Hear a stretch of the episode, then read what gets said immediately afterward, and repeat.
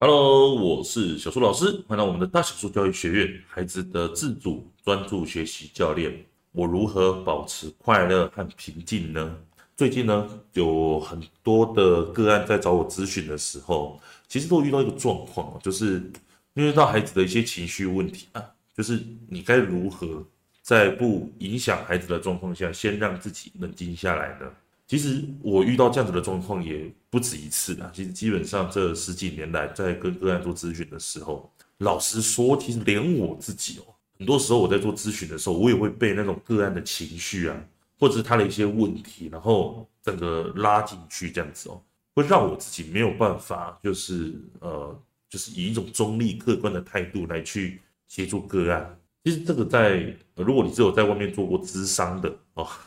做过咨商或者上过一些课的哦，其实他们都有在提到一件事情，就是在面对到一些个案的问题的时候，你要如何让自己保持一个客观中立的态度，然后来去看待说，在比如说你的房间里面哈，在你的空间里面所发生的任何事情。但因为我自己是在做那种线上的咨询哦，我不是在做咨商啊，我是做咨询，就是分享是教学的这些经验，怎么让孩子可以自主专注的学习，甚至让我们呃父母可以过上更好的生活这件事情哦。那我自己其实从文字当中，或者是跟家长的谈话当中，我其实也有那种让我自己好像把家长的问题哦，或者是孩子的问题，还当做是自己问题看待的时候，其实这确实是会让我有一种没有办法脱离，或者有种窒息的感觉。那种窒息的感觉不是真的呼吸不到啊，但是就是会让我感受到那种心情不好的时候。那所以我自己哦，常常会有个习惯，让我自己去跳脱那一种。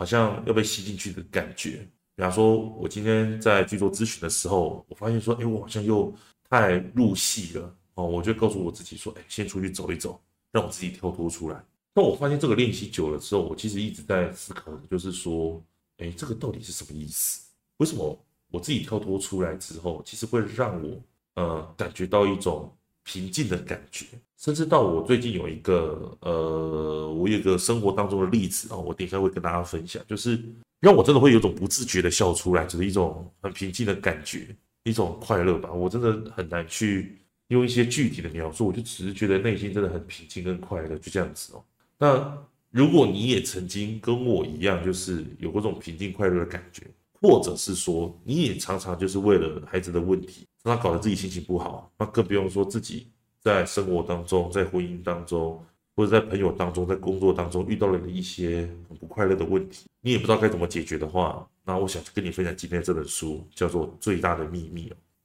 这本书的作者啊，我觉得如果你没有听过的话，哦，我前面 有很多本书都是在分享他。这个作者啊，他就是朗达·拜恩哦。其实我觉得朗达·拜恩他在写书的时候，他的内容其实都蛮。我觉得也蛮算是平易近人的，其实他举的一些例子，其实都蛮让人容易理解。就是说，呃，他讲很白话，让人我们这种小白，你知道，都听得懂说他到底在干嘛。好，那如果你没有听过这个朗达·拜恩的话，那我可以简单的跟你分享一下。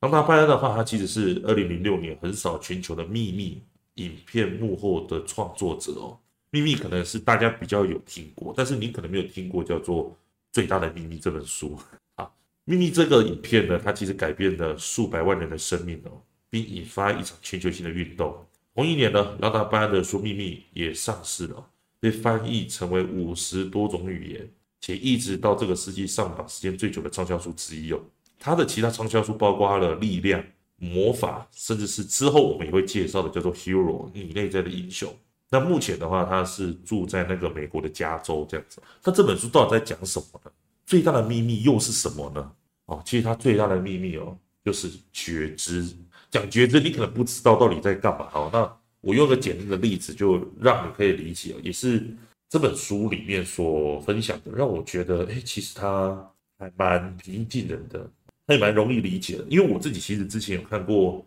呃其他的书了。他其实就有在谈这件事情，所以当呃这本最大的秘密里面所提到这件事情的时候，我其实非常有共鸣。那我来念一下，就是他书里面在讲这个最大的秘密叫做觉知的时候，他是怎么去形容的？他在说的事情是说，你有发现你在觉知某件事情吗？什么意思呢？就是说，当你在觉知你的想法的时候，当你注意到你的想法的时候，或是你在觉知你正在想某一件事情的时候，请问那个你到底是谁？或者说我们在讲的那个我到底是谁？我再说一次哦，比方说，呃，我觉察到我现在正在听小树老师他的 podcast，请问那个我是谁？我正在觉察到我正在听小树老师的呃 podcast。请问那个我是谁？或者是说，我们用一个简单的比喻，哈，书里面也有讲哦，他就说，你可以感受一下，你自己其实就是那一个觉知一切的觉知，哦，那个我就是觉知。比如说我是谁，那个我指的就是觉知这件事情哦。他其实有讲一个观念，我觉得还蛮不错，就是你可以想象一下，就是你现在哦，你现在看到你自己，你可以想象说，我可能现在在想一些生活当中的事情或问题，那个是我们的意识嘛，对不对？你可以用眼睛看看你的身体哦，身体这些东西。好，那我们来做一个简单的练习，就是说，你可以想象一下，说，假设你没有身体，也没有那个想法，就是你可能每次冒出来的那些念头，你没有身体，你也没有念头。好，想象一下哦，再来拿走你的名字，你也没有名字了。然后呢，拿走你从以前到现在的生命故事，也就是整个过去。最后拿走你的记忆，你的信念。还有你的所有的念头，然后留意看看你还剩下什么？没错，剩下的就是觉知。就是你会发现说，你的身体或者你所看到的这些东西，甚至你的想法，它其实就是一个概念。那所以，当你再去觉知你的想法的时候，或者是说，当你去把这些概念的东西都拿掉了之后，没有这些东西的时候，请问你在哪里？你是谁？那所以。这个你，也就是说我啦，应该说这样讲，我是谁？这个我其实就是所谓的觉知本身。其实这个概念呢，在我之前分享的那个 podcast 有一集哦，是在谈一本书，叫做《觉醒的你》。它其实里面就是在谈这件事情啊，就是说你可以去想象一件事情，就是说你怎么去介绍我自己？什么叫做我是谁？在《觉醒的你》那一本书里面讲到一个，我觉得另外一种说法。也蛮平易近人的，我简单的跟大家分享，他的意思就是说，你要先首先了解一件事情，就是当你能够去看到的，或者是你能够感受到的，基本上那个东西就不是你嘛。什么意思呢？啊，比方说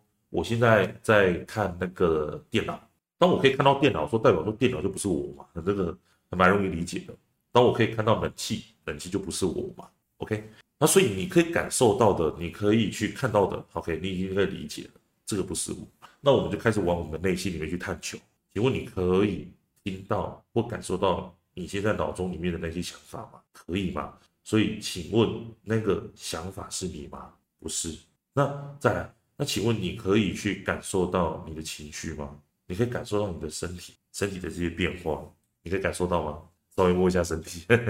可以吗？可以啊。那请问身体跟这些情绪是你？不是。所以，当我把这些想法、情绪跟身体都拿掉了，请问你是谁？你就是那个觉知。所以，你就是那个觉知，你是可以去觉知这个周遭所有事物的人的东西啦。应该不是说人呐，他在书里面或者是在很多书里面讲到的，都是说觉知其实是一个无限宽广的东西，它没有边界，你可以去觉察到任何的事情哦。那所以。当你先可以接受这个观念了之后，那我们可以继续往下谈了。我自己其实蛮能够接受这种观念的，就是这当我在去读之前的那一本《觉醒的你》的时候，其实是一种震撼。那我现在在读这本《最大的秘密》的时候，也是另外一种震撼。就是当我一开始觉得这本书里面讲的可能就是在讲说啊，你不等于你的意识啊，哦，你不等于你的想法，这些可能我都已经知道的事情。但没想到，当我在越往下读的时候，他竟然在谈的是所谓的觉察这件事情，或者觉知这件事情的时候，哇，我整个人都感兴趣起来了。好，所以说这本最大的秘密指的是什么？就是你的觉知，而你不需要去练习觉知这件事情，你不需要。为什么？因为你本身就已经是了，你本身就已经是了。什么意思呢？哈，它里面书里面还有呃。讲另外一个练习，也是我蛮喜欢的，我来跟大家分享，什么叫做觉知这件事情呢？或者说觉知其实会带给我们什么好处呢？我首先先讲一下这件事情呢，就是说，当你自己一直保持在一个觉知状态的时候，其实你的内心会感觉到平静跟快乐。那平静跟快乐能够带给我什么好处吗？其实你仔细想想，你的人生到底在追求什么？你人生追求的不就是一个感觉吗？就是快乐，活得快乐，活得开心，不就这样子而已吗？那你有没有想过说是什么原因会让你自己活得不开心呢？那我这边就不细讲了哈，我就直接讲答案，就是很多时候你的那些不开心，或者是呃你的那些忧郁、困惑啊，对孩子这些问题等等的这些烦恼，其实很多时候都是来自于你的想法，它不一定是事实，或者是说让我可以一直保持觉知哦，既然我就已经是觉知了嘛，那我该如何让自己保持在一个觉知的状态呢？OK，这样子我就不会一直被我的想法所困扰的嘛。像小苏老师刚刚说的，所以说我们首先要来去看的是说书里面他其实有做一个简单的比喻，告诉我们说如何去保持觉知。他说这个练习是这样子，他说这个是他的导师推荐的一个思考这件事情的一个简单的方法。他说我们的心智运作方式类似于相机的镜头，它有个自动对焦的功能，会把我们注意力哦聚焦在事物的细节上。就像你会用相机的镜头将景物放大来一个特写之类的，哦，这可能你比我会。那心智大部分的时间是靠近事物的，我们透过聚焦注意力来看世界，导致对这个世界的观点非常的狭隘且扭曲。什么意思呢？就是说你现在其实要来体验一下，当我们活在在我们的想法或者想我们的意识当中的时候。那种是种感觉，就是你可以随手拿起身边的一个物品，你把它拿起来，然后把它放在离眼睛很近的地方。当你的注意力全部都放在这个东西上的时候，其实你会感觉到一种痛苦，就像是你现在把这个东西拿得很近，你就是盯着那个物品看的时候，你是会感觉到那种眼睛的压力或者人的压力，其实非常大的这样子。那这个其实就是一种。比喻就是说，当你去把你的注意力全部都放在你的想法上，放在你的思维上的时候，其实那种痛苦跟困惑就是这样子来的。那如何去保持觉知呢？他说啊，当你想帮一个完全开放的空间拍照，你会远离景物，将镜头尽可能的打开，对不对？因为你要容纳所有的景物进来嘛，好，好拍到广角的照片。同样的，如果你将注意力打开，让自己不再聚焦于某些细节上，觉知就会显露出来了。这是保持觉知并让每件事物如其所是的简单方法。OK，那这件事情怎么做呢？就是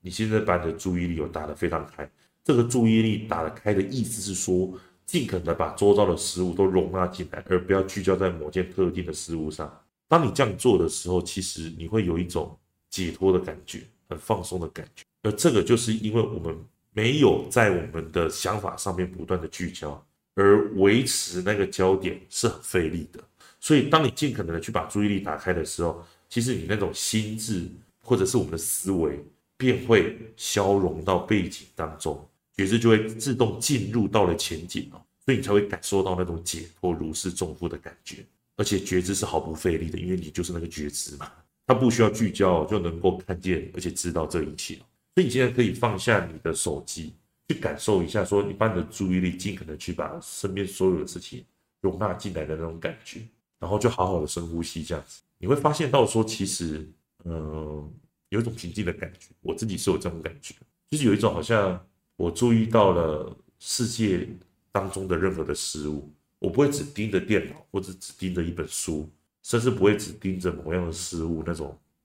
好像在分析、在思考这样子，不会，就是有一种放松、泰然的感觉。对，所以这个我觉得是对我来说一个非常大的收获。为什么呢？是因为我自己在呃前几天有遇到一个经验哦，让我觉得非常的惊讶。是什么经验呢？就是我自己在某一天的晚上跟太太去吃那个回转寿司，然后我去吃回转寿司的时候，其实我在这几个月其实都有一种感觉，就是我能够去回到当下去看很多的事情，甚至是我跟我太太分享过，就是我觉得我好像能够，呃，比较能够去控制怎么样去回到当下，或者活在意识当中，这样子来回去做一种切换的动作。那我就开始在思考的是说，这种回到当下的感觉到底是有没有什么其他的解释，或者是说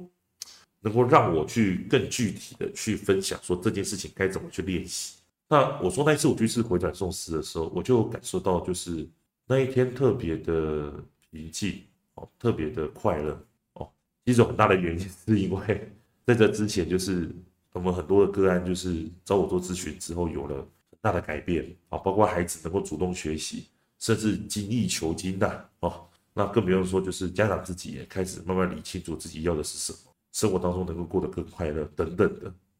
那因为这样，呃，都会跟我用讯息回复嘛，或者是用那个赖的录音来分享，听的时候真的是非常开心。那我就带着这种开心的心情、平静的心情去吃饭。然后我当下其实也没有想什么，就是我就有一种觉得，不管事情发生什么，就是让它如实的发生，就这样子而已。那像我们去吃那个回转寿司，它其实就是有那种，你有吃到一定的盘数，就是可以抽奖。我其实对这种抽奖东西其实没有什么太多的那种想法，就是觉得有就有，没有就没有，没差这样子。可是我发现说那一天的晚上就就是连续中奖，我就觉得蛮神奇的。可是我内心里面有一种说不上的那种快乐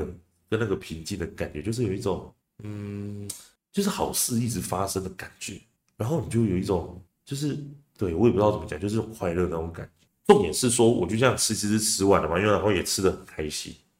这次吃完之后，然后就呃，再要准备去带小朋友去走一走，然后也准备要回家了这样子。然后再走一走、走一走的时候，我就发现说，其实自己决定要来做咨询，然后预计要开课的时候，其实也真的是帮助到蛮多蛮多的家长跟家庭，然后也让我开始在思考说之后要怎么样去做规划这件事。然后我就突然有种感觉，就是说，我觉得这世界上每个人应该都跟我差不多吧，就是。其实大家都每天都这样子生活着，然后就是每天就这样做今天该做的事情，把它做完，然后明天的时候又是把明天该做的事情做完，好像就这样子而已。那这件事情其实我以前就有想过，只是说在当天的那个晚上，我又再想一次，我内心里面就有一种平静的感觉，就是说，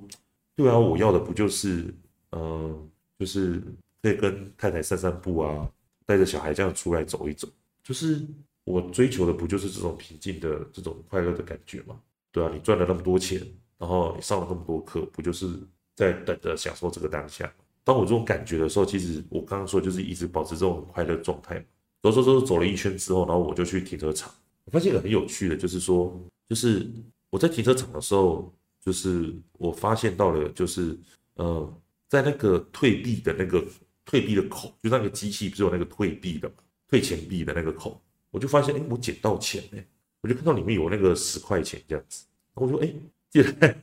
在在这种地方也是可以，就是让我可以捡到钱这样子，我说老天爷对我太好，然后我们就处理完之后，然后就开车就离开了这样子，然后当我们在回家之前哦，我就是有先去买奶粉，然后那个时候因为我们不太清楚说，就是他们那种连锁的药品，呃，药品店他们的。会员是否有通用？然后我还直接打电话去问说：“哎，离我们比较近的是我们比较不常去的。”我就说：“哎，你们的那个会员是怎么处理的？”哒哒哒哒，问一堆这样子。然后他就跟我说：“哦，他们其实是通用的，所以我直接过去买东西就好，是没问题的。”我想说：“哇，也太好了吧！”好，那我就开车过去这样子。然后开车开车过去的时候，在路上我就跟我太太聊着，就是说啊，我们现在的经济的状况。就是越来越好之后，阿姨妈要去哪里啊？要干嘛干嘛这样子，然后就不知道聊了什么，就聊了一句话，就是说我们到底呃赚那么多钱，到底是为了什么？我忘记那个时候真的，我真的忘记我那个时候跟我太太聊到什么这样子。然后我那个时候的回答也很妙，我也不知道为什么，就是突然间我就回答说，赚那么多钱啊，不就是为了让你开心而已吗？就让孩子过得开心，就这样子。哦，那个时候太太当然笑得蛮开心的啦，但是我真的发自内心的感觉就是。啊，赚那么多钱不就是为了开心吗？甚至是你根本就不需要赚那么多钱啊。我觉得我今天生活就过得蛮开心的，对啊。所以当我这样讲完的时候，其实连我自己都有点吓到，因为我曾经就跟太太讲过，说赚那么多钱的意义到底是什么？就是如果真的是为了开心的话，我觉得我今天过得还不错。那如果不是为了要开心这件事情，那我到底赚钱是要为了干嘛？我现在找到的比较多的理由哦，像是其中几个，比方说可以出去外面。体验更多的事情啊，甚至可以帮助到更多的人啊，这个倒是倒是我最近呃呃蛮蛮有心得的，真的真的就是真的，你钱赚的越多，其实你是在帮助更多的人哦，甚至是在帮助自己哦，也是有的。那总而言之，就是赚那么多钱对我来说，好像已经变成它不是让我快乐的一个主要的目的。它虽然也是可以让我快乐了，但是我这一说，我自己就是已经是一个蛮快乐的人，所以说赚钱这个东西并不是让我觉得快乐的主要目的的。然后我就再一次体验到了这件事情，所以当我下车然后去买奶粉的时候，我就觉得说，就是我发现说我这几个月过得真的蛮快乐的。我甚至还想到了之前呃前几年哦发生的一些事情，我曾经还。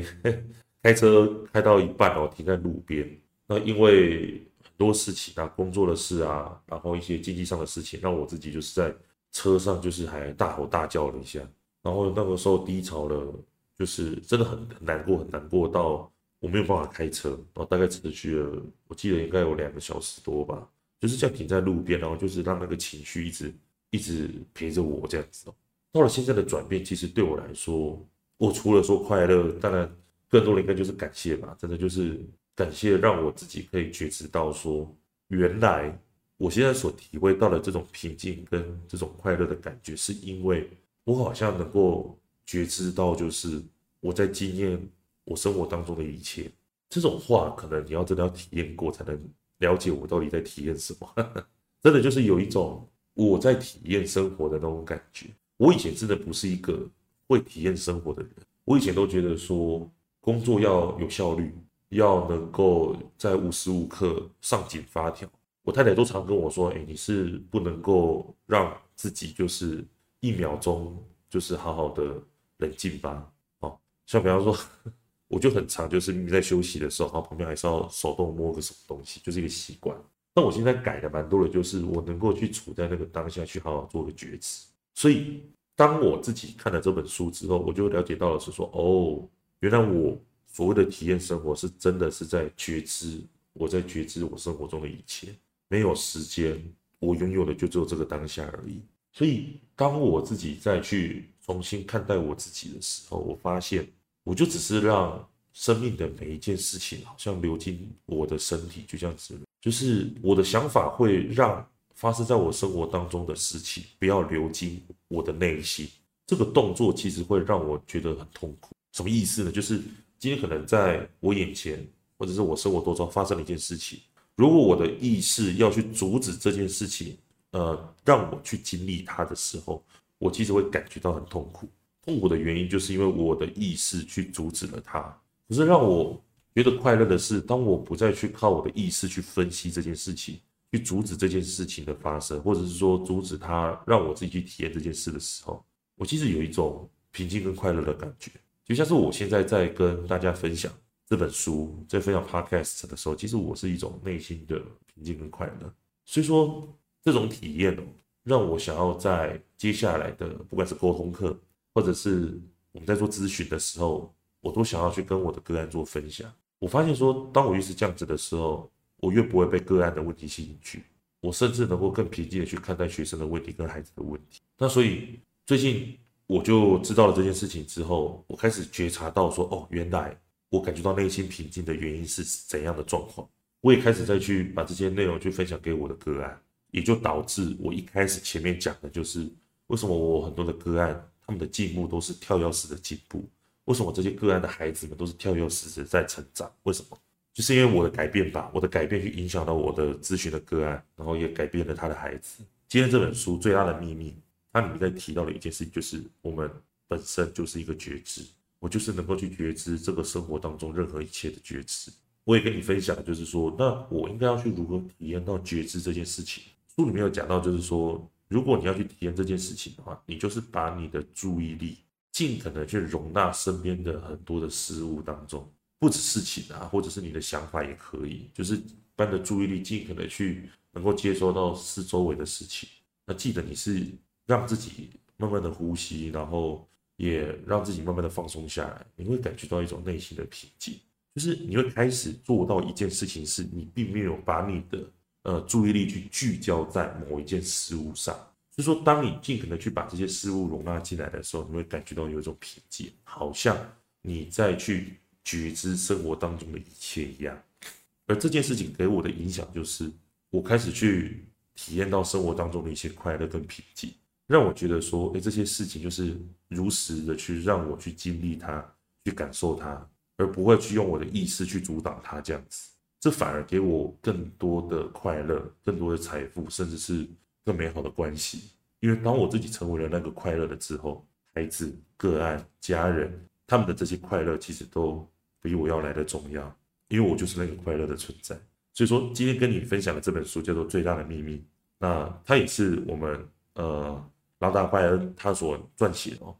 那如果你觉得今天的内容对你来说非常有帮助的话，那也欢迎你可以把我们的频道分享给身边的更多人哦。那如果说你对呃我们的一对一咨询有兴趣的话，我们一对一咨询到底在做什么呢？哦，很简单，就是你家的孩子有情绪上的问题吗？没有办法专注学习，甚至有注意力的问题哦，没有办法好好的把事情做好，甚至是有学习上的问题，你没有办法去让孩子把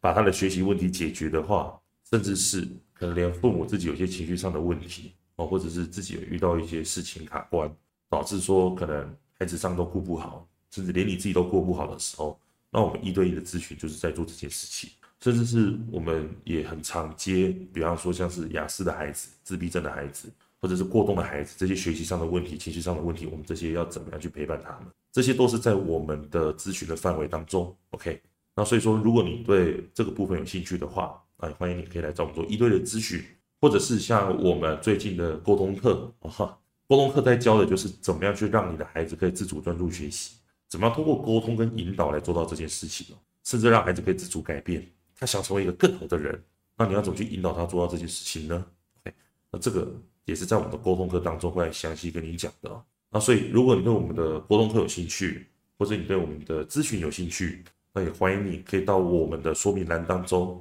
还有我们一对一的连结，要记得传一个贴图哦，或者是把你孩子的问题直接打给我，不然很多时候你点进来是我们的官方的 Line 啊，你加进来之后，我只知道哎有人加进来了，但是不知道是你哦。好，那今天我们就分享到这里。如果你喜欢我们的频道的话，也欢迎你可以追踪我们的频道哦。我们就下周再。